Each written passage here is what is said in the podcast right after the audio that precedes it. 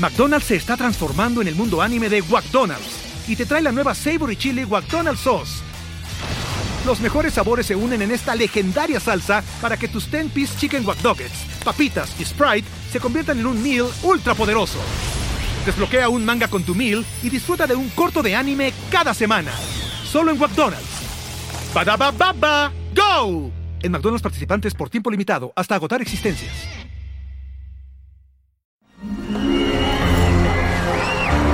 Arcadia Media. Elige tu lugar en este carrusel. Bienvenidos. Este es el podcast donde hablamos de... de este... Ah, sí. De aquellas personas quienes han transformado el mundo gracias a sus... Eh, eh, ¿Qué?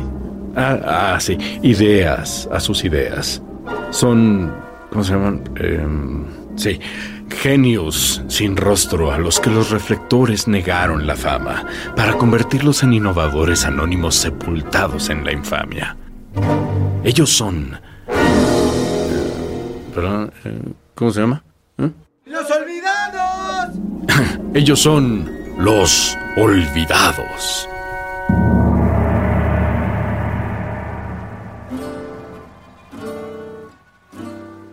2001, Richard Wiseman, un profesor de psicología de la Universidad de Hertfordshire en Inglaterra, se alió con la Asociación Británica de Ciencia para llevar a cabo el Laugh Lab, o Laboratorio de la Risa, y hacer una búsqueda científica del chiste más divertido del mundo. Uno de los propósitos de esta investigación era descubrir el chiste que tuviera la mayor aceptación y entendimiento entre las diferentes culturas, países y demografías. El website del proyecto era muy sencillo y constaba de dos secciones. En la primera sección podías dejar tu chiste favorito para que se fuera a un archivo. En la segunda sección, después de contestar unas simples preguntas, se te presentaban cinco chistes elegidos al azar para que tú los calificaras en una escala de cinco puntos, que iba de nada gracioso a muy gracioso. Al final del proyecto se recibieron más de 40.000 chistes que fueron calificados por más de 350.000 personas de 70 países diferentes. Incluso ganaron un récord Guinness por llevar a cabo uno de los experimentos más grandes de la historia. Pero antes de que les cuente el mejor chiste del mundo y se partan de la risa, necesitamos saber por qué reímos. ¿Qué nos hace reír? Queremos entender más a fondo lo que es la risa, tenemos que ver qué es lo que pasa en el cerebro cuando reímos. Las áreas del cerebro que controlan la risa están en la subcorteza, que en términos evolutivos son muy antiguas. Son las responsables de ciertos comportamientos primarios como respirar y el control de reflejos básicos. Esto quiere decir que los mecanismos que controlan la risa están situados lejos de las regiones del cerebro que se desarrollaron más tarde y que controlan funciones más complejas como el lenguaje e incluso la memoria. Tal vez por eso a veces no sea tan difícil controlar la risa, incluso en situaciones inapropiadas. Otro aspecto fundamental de la risa es que todos y cada uno de nosotros reímos. La risa es algo que no se aprende, Incluso la gente sorda hace sonidos de risa sin jamás haber escuchado a alguien reír. Pero todo esto no explica el porqué de la risa, la causa. Si le preguntas a cualquier persona que cuándo es cuando ríe, seguramente te dirán que después de un chiste o viendo un especial de comedia. La realidad es que reímos más de lo que creemos. Los humanos somos seres sociables y la risa evolucionó para las interacciones sociales. La risa muestra que tienes interés en una persona, que le estás poniendo atención y que no eres una amenaza. Todo sugiere que la risa tiene un importante rol social, pero no siempre es utilizada para razones positivas. Por todas esas veces que reímos con alguien, siempre está el lado oscuro, donde alguien se ríe de alguien más por su desgracia o para mostrar desdén. Lo que no podemos negar es que la risa no es un acto únicamente de los humanos. prácticamente todos los mamíferos ríen. Tú le puedes ir a hacer cosquillas a una rata o a un chimpancé y lo vas a poder hacer reír. Pero entonces, ¿qué nos hace diferente a ellos? El humor. Un chimpancé, por más inteligente que sea, no se va a reír de un chiste de Pepito o con el último especial de Dave Chappelle en Netflix. Entonces, ¿qué es el humor? En términos prácticos, el humor sucede cuando esperas algo y luego pasa otra cosa. Cuando estamos escuchando una historia, nuestro cerebro automáticamente, sin pensarlo, está tratando de adivinar qué es lo que sigue. Y vaya que es bastante bueno en predecir qué pudiese pasar. El humor sucede cuando el guion que nuestro cerebro había armado se sale de curso, cuando las expectativas que se tenían son violadas de una manera que no representan una amenaza. El cerebro no decide si algo es gracioso o no. Es más una cuestión de que si lo veía venir o no. Para el cerebro, si las expectativas que tenía son violentadas, es suficiente para provocar alegría y felicidad.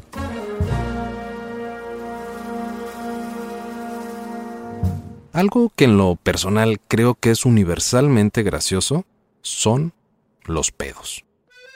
Los punes, flatulencias, gases, ventosidades, flatos. El nombre es gracioso. El sonido que hace es gracioso también. Incluso hay toda una industria alrededor del pedo. Desde el cojín de plástico que inflas y escondes debajo de un asiento esperando a una inocente víctima, hasta juguetes que emiten este sonido en diferentes tonos. Los pedos han unido amistades y también destruido relaciones. Los pedos, en una ocasión, casi provocan un incidente diplomático entre Suecia y Rusia. En 1994, un sospechoso sonido no identificado en el mar Báltico llamó la atención del gobierno sueco. Todo parece indicar que un submarino soviético estaba navegando en aguas suecas. El primer ministro, Carl Bildt, incluso le envió una carta al mismísimo Boris Yeltsin exigiendo una explicación. Si hubiera sido mexicano, seguro le hubiera dicho algo como, ¿qué pedo Boris? ¿Qué está pasando? Antes de que el suceso pasara a mayores, se descubrió que los arenques, unos peces pequeños y bastante desabridos, se comunican entre ellos mediante pedos. El sonido que hacen es como si estuvieras friendo algo, que casualmente es muy parecido al sonido que hacen los submarinos bajo el mar. Pero ya le hice mucho de pedo. El chiste más divertido del mundo va así. Estaban dos cazadores en un bosque cuando de pronto uno de ellos se desploma y cae al suelo. Parecía que no respiraba y tenía los ojos en blanco. El otro cazador, todo asustado y sin saber qué estaba pasando, saca su teléfono y llama a los servicios de emergencia. Mi amigo está muerto. ¿Qué hago? La operadora muy tranquila le dice, Necesito que te calmes. Yo te voy a ayudar, pero primero tenemos que estar seguros de que está muerto. Hay un silencio en la línea. No se escucha nada. Y de pronto... ¡Pam! Un disparo. El cazador regresa al teléfono y dice, ok, ¿ahora qué?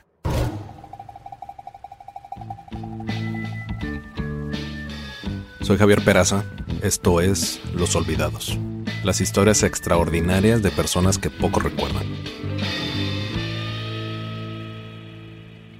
¿Alguna vez te ha pasado que tienes una conversación con alguien y minutos después en tu Facebook o Instagram te aparece un anuncio de la misma cosa de la que estabas hablando, es muy probable que sí te estaba espiando. O tal vez Alexa. A los ingleses, durante la guerra de independencia de los Estados Unidos, les pasó lo mismo. No era Siri o Alexa, obviamente, pero también era una mujer. Entre 1778 y 1780, en el pleno apogeo de la Guerra de Independencia de los Estados Unidos, operó la red de espionaje Culper. Esta intrincada red iba desde Nueva York hasta Setauket, Long Island. Subía al norte de Connecticut, que está arriba de Nueva York, y luego al oeste, donde estaba el cuartel general de George Washington en Newburgh, Nueva York. La espía principal de esta red era la agente 355. De las pocas cosas que se sabe de la identidad de esta persona es que era una mujer. Toda esta red de espionaje era particularmente efectiva recolectando información de conversaciones casuales entre los británicos y sus simpatizantes. ¿Y cómo empezó la red? En aquel entonces, Benjamin Talmadge, un joven oficial militar, era el nuevo jefe de inteligencia de George Washington. George Washington, por obvias razones, todavía no era el primer presidente de los Estados Unidos, pero estaba a escasos 11 años de serlo. Washington le ordenó a Talmadge que creara una red de espionaje tan y tan secreta que ni siquiera el mismísimo Washington debía de saber la identidad de los espías. Para empezarla, Talmadge reclutó a unos viejos amigos y conocidos de su ciudad natal, Setauket, en Long Island. El líder de esta red de espionaje fue Abraham Woodhull y tenía el nombre clave de Samuel Culper Sr pero tan pronto la red comenzó a operar y la información a fluir, los ingleses empezaron a sospechar de él por sus frecuentes viajes a Manhattan. Así que Woodhull, para sacudirse la marca que tenía encima, reclutó a un pariente que vivía en la pensión de su hermana, un comerciante y reportero de la alta sociedad llamado Robert Townsend. Su nombre clave era Samuel Culper Jr. Ahora sí, la red estaba armada y con pocas sospechas. Así es como funcionaba el flujo de información de estos espías. Townsend, el nuevo líder de la red, recolectaba información de las fuerzas inglesas en la ciudad de Nueva York y se las daba al tabernero de Setauket, Austin Rowe. Rowe cabalgaba alrededor de unos 177 kilómetros a través del estado para comprar suministros y, por supuesto, pasar los recados que estaban escritos en tinta invisible y en código desde la tienda de Townsend en Nueva York hasta Setauket. En Setauket, Caleb Brewster, otro miembro de la red, era el capitán de un bote ballenero con el cual asaltaba barcos ingleses para mermar sus fuerzas. Como Brewster ya era conocido en Setauket, no era seguro para él aparcar su bote ballenero en el mismo lugar, así que tenía seis lugares diferentes. Anna Smith Strong recibía la información y usaba su tendedero y cierto número de pañuelos que dejaba secando para que Brewster, donde quiera que estuviera, la pudiera recibir y hacer de las suyas con los navíos ingleses. ¿Fue Anna Smith Strong la agente 355? No lo sabemos. Otros afirman que la agente 355 era miembro de una prominente familia lealista, los que apoyaban a los ingleses, en Nueva York con fácil acceso a la sociedad británica y a sus oficiales. Ella hubiera sido prácticamente invisible, pero tampoco sabemos si era ella. La única referencia directa a la agente 355 en cualquiera de los documentos de la red de espionaje Culper fue una carta que Woodhull le hizo a Talmadge. Decía lo siguiente. Pretendo visitar 727. Eso es código para Nueva York. Y creo que con la asistencia de 355, eso es código para dama, podremos ser más listos que todos ellos. A todo esto se preguntarán qué fue lo que hizo la agente 355 que la hace tan importante en la historia de nuestros vecinos del norte. Dos cosas. La primera es que fue crucial para exponer la traición a la patria de Benedict Arnold, un general americano en el cual George Washington tenía depositada toda su confianza. La segunda es que fue la responsable del arresto del comandante John André, el líder de inteligencia británica en Nueva York. Tengo que mencionar que el comandante André era considerado uno de los solteros más codiciados de Nueva York y que las mujeres eran su punto débil. Este Adonis de la revolución ni siquiera tenía 30 años mientras sucedía todo esto. En una ocasión, en 1777, antes de que la red de espionaje Culper fuera formada, los ingleses tenían ocupada Filadelfia. André tuvo una junta secreta en la casa donde estaba cuartelado. La esposa del dueño de la casa, Lydia Darragh, literalmente pegó la oreja en la puerta donde se llevaba a cabo la reunión y lo escuchó todo. Luego, envió una nota advirtiendo a George Washington de un ataque inminente. Cuando los ingleses decidieron atacar, era evidente que alguien le había avisado a Washington del ataque sorpresa. Cuando André hizo su investigación de quién era el soplón, interrogó a todos en la casa donde fue la reunión, menos a Lidia. ¿Por qué? Porque en el siglo XVIII se pensaba que las mujeres tenían las mismas convicciones políticas que sus maridos. ¿Fue Lydia Darragh la agente 355? No lo sabemos. Un par de años después, en diciembre de 1779, André se fue a Carolina del Sur a sitiar la ciudad de Charleston, y los reportes de la red de Culper se detuvieron en seco. Casi de inmediato, Washington se quejó con su asesor Alexander Hamilton. Sí, el que sale en los billetes de 10 dólares, tiene una obra de teatro en su honor en Broadway y es padre fundador de Estados Unidos.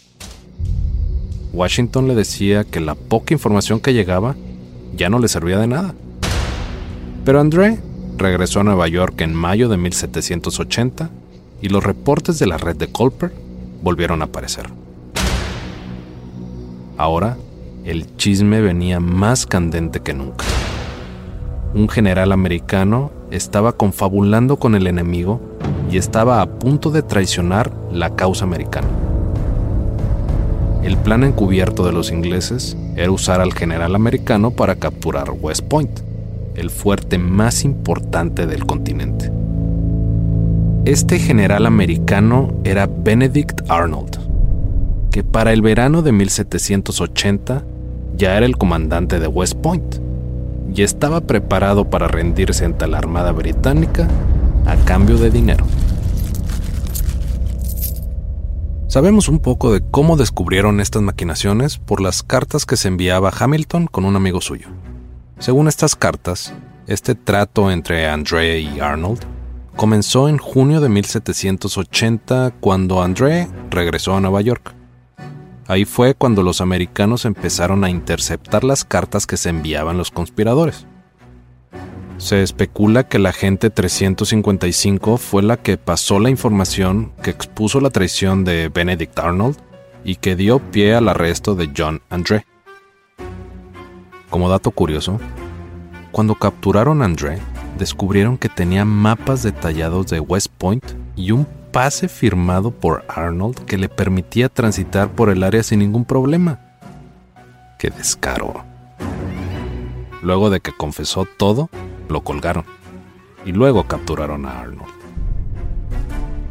En fin, durante el periodo final de la red, Townsend estaba hecho un manojo de nervios y fue a casa de Woodhull para renunciar a la red de espionaje. Luego se fue a robar grandes cantidades de dinero de todos los negocios en los que tenía contactos, incluido el de su padre. Logró juntar una pequeña fortuna.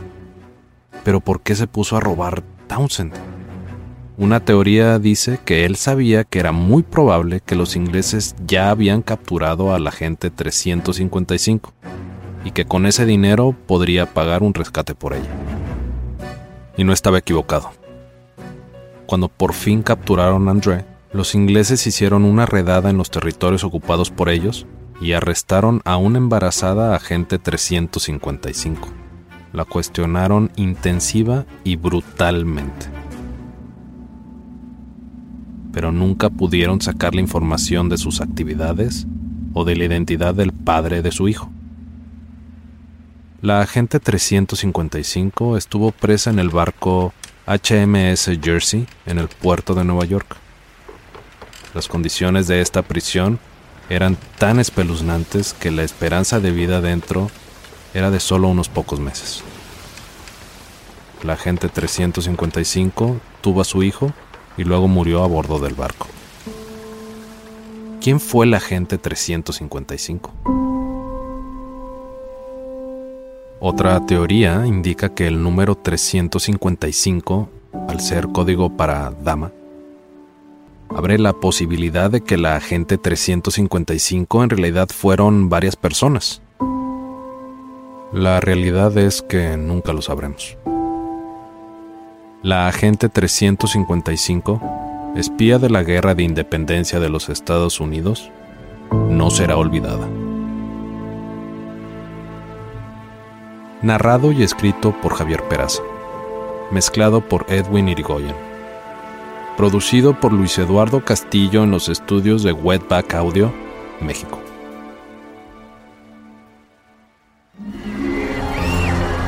Arcadia Media.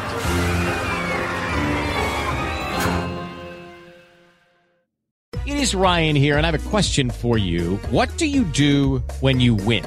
Like, are you a fist pumper? a woohooer, a hand clapper, a high fiver. I kind of like the high five, but if you want to hone in on those winning moves, check out Chumba Casino. At ChumbaCasino.com, choose from hundreds of social casino style games for your chance to redeem serious cash prizes. There are new game releases weekly, plus free daily bonuses. So don't wait. Start having the most fun ever at ChumbaCasino.com. No purchase necessary. VGW. Void were prohibited by law. See terms and conditions. 18 plus.